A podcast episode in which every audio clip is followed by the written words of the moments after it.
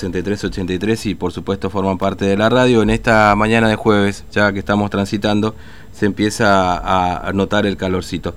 Eh, ¿Está en línea con nosotros? Ok, vamos hasta... Eh, eh, vamos, está, ¿Tenemos al aire o no? Ok, bueno, vamos hasta la localidad de Misión Tacaglea. Ayer empezamos hablando de ese tema.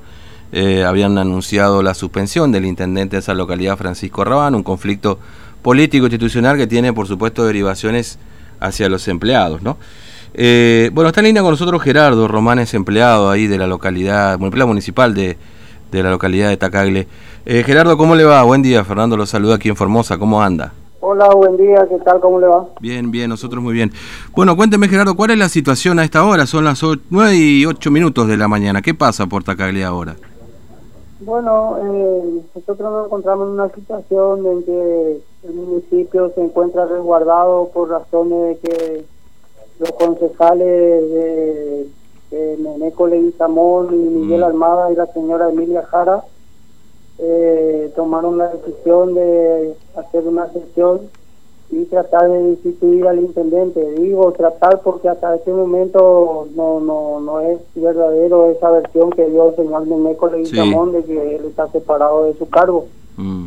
Y hay un conflicto porque están bloqueadas las cuentas bancarias, los empleados no pueden cobrar su sueldo, los empleados de planta permanente, por supuesto. Y entonces tomaron la decisión de mantener el resguardo del municipio y también el Consejo Deliberante, no permitiendo el ingreso a los concejales. Mm. Ahora, ¿por qué no pueden cobrar? ¿Por qué está bloqueada la cuenta si no está suspendido el intendente? Y eso prácticamente normalmente siempre sucede cuando eh, están como un conflicto de poder mm. prácticamente. Entonces, como ellos son mayoría en el Consejo, ellos toman esa determinación, pero ellos, por ejemplo, hicieron todo mal las cosas porque ellos en un día hicieron todo, hicieron un, eh, una sesión extraordinaria, nombraron una comisión investigadora, eh, creo yo, un juicio político también en el mismo día, eh, con el argumento que ellos presentaron de que eh, no le paga el sueldo a los empleados a los, ciento, a los 147, eh, creo yo que no le pueden instituir al intendente porque eso está judicializado, así que eso no, no es un factor para para una institución de un intendente. Sí, está bien. Ahora, ustedes como, es decir, eh, hoy el Consejo Deliberante está bloqueado por parte de los empleados municipales, digamos, de sus compañeros ahí, ¿O quién bloquea el Consejo Deliberante? Sí, sí, sí, todos los empleados municipales y también por ahí se quieren sumar el pueblo, pero eh, nosotros acá tratamos de evitar esas cuestiones por el protocolo que se debe cumplir, entonces más o menos no tratar de juntar mucha gente, se hace grupos así para no para estar y resguardar el municipio. Mm. Ahora, ustedes le están debiendo el sueldo de septiembre, ¿no es cierto? Sí, sí, sí, sí. Exactamente. claro. ¿Cuántos empleados? Eh, porque acá el conflicto se da justamente porque cuando asume Rabano, este, eh, o despide o no, o, anula contratos, no sé, de 122 empleados que tenía Chilú. Le, voy a comentar cómo viene la cuestión. Sí. Nosotros somos 110 empleados de planta permanente mm. desde que prácticamente esta gente estuvieron en el poder eh, hace 16 años eh, nunca hubo una mejora salarial, siempre ellos decían de que no hay presupuesto.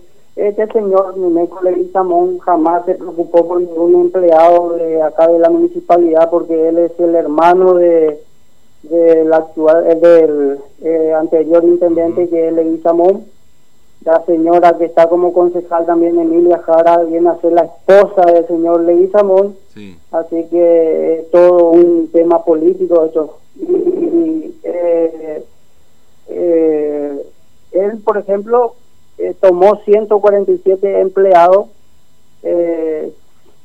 no, no, no tiene sentido, ¿entendés? en vez de mejorar el sueldo de los empleados con de planta permanente antiguo con 20, 32, 35 hasta 40 años de antigüedad que hoy día están cobrando todavía eh, un sueldo de 13, 12 hasta 17 mil pesos más, eso no, no supera. Mm. Y el que menos cobra por ahí cobra 6.500 pesos. Yo creo que eso es eh, una vergüenza. Perdón, a ver, perdón, ¿cuánto, cuándo, ¿cuánto cobra un empleado municipal?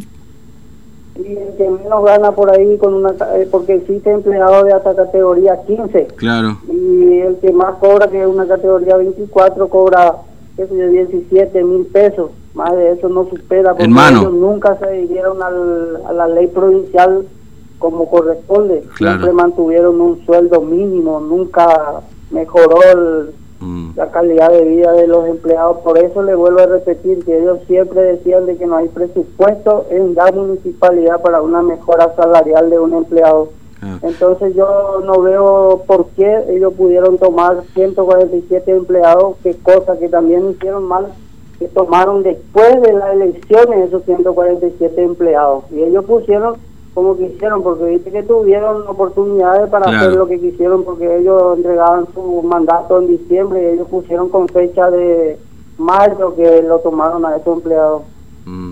Sí, eh, claro, las elecciones fueron en abril, eh, sí, no, en junio, junio, perdón, fueron las elecciones, si no me equivoco, no me acuerdo. Pero bueno, lo que sí es que tuvieron tiempo de poder meter gente con más de seis meses de antigüedad. Es decir, que hoy un empleado municipal a dieta Caglé cobra 17 mil pesos en mano, la, el que más cobra categoría 24. Exactamente, exactamente, sí, así es. Mm. Ahora, y, y la... sí, perdón, le pregunto...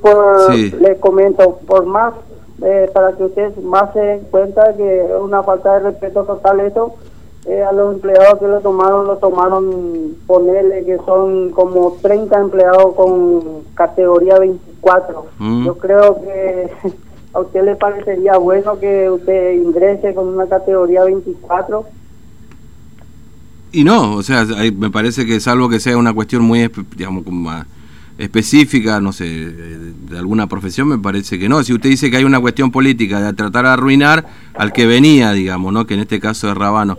Ahora le pregunto, Gerardo, y, la municipalidad, porque acá lo que dijo Leguizamón, este, charló ayer con nosotros, eh, es que está, está atrincherado Rabano y su gente, dijo. Bueno, él, el intendente no estaba, pero que está su gente ahí atrincherada en la en la municipalidad. ¿Esto es cierto también?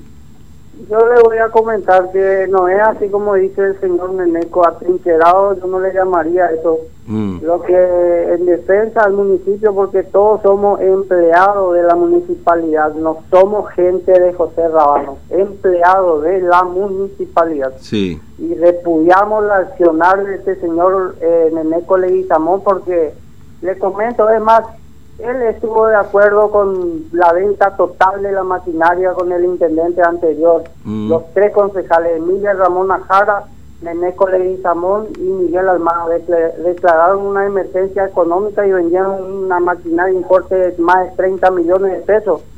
Y, eh, cómo van a vender maquinaria mm. declarando eh, emergencia económica, tomar 147 empleados. Entonces, ¿en dónde estamos viviendo? no puede él doblegar la mm. cantidad de empleados que hay tomando esa cantidad, habiendo 110 empleados, ellos tomaron 147 empleados después de 16 años cumpliendo su mandato. Mm. Es una irregularidad total.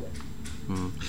Bueno, entonces ustedes están sin cobrar y sin novedades de cobro, en definitiva, estamos a 8 ya, ¿no? Este, porque sin novedades de cobro, sin novedades de cobro. Bueno, Gerardo, nosotros, nosotros los empleados del municipio, los empleados del consejo, totalmente bloqueados.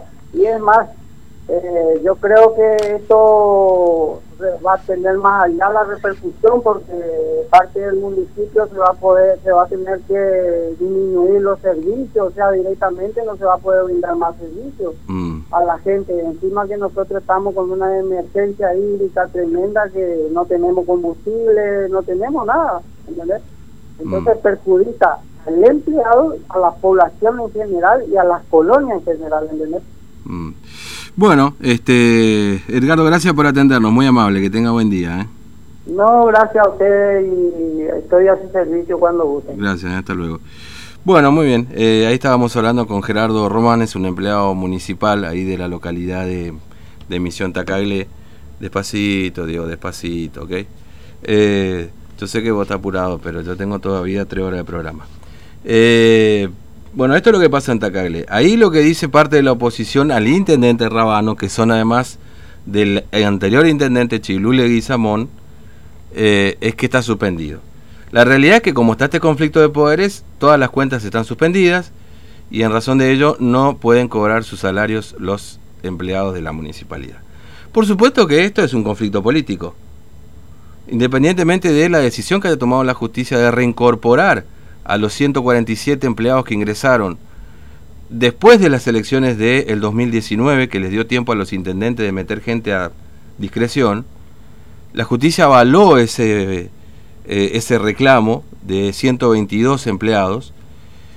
Y esto es lo que están reclamando. Lo que le reclaman al intendente Rabano, este es el argumento, es que eh, reincorpore estos 122. Y como no los reincorpora, entonces dicen que cumple eh, o incumple la medida judicial enmarcándose en una desobediencia judicial.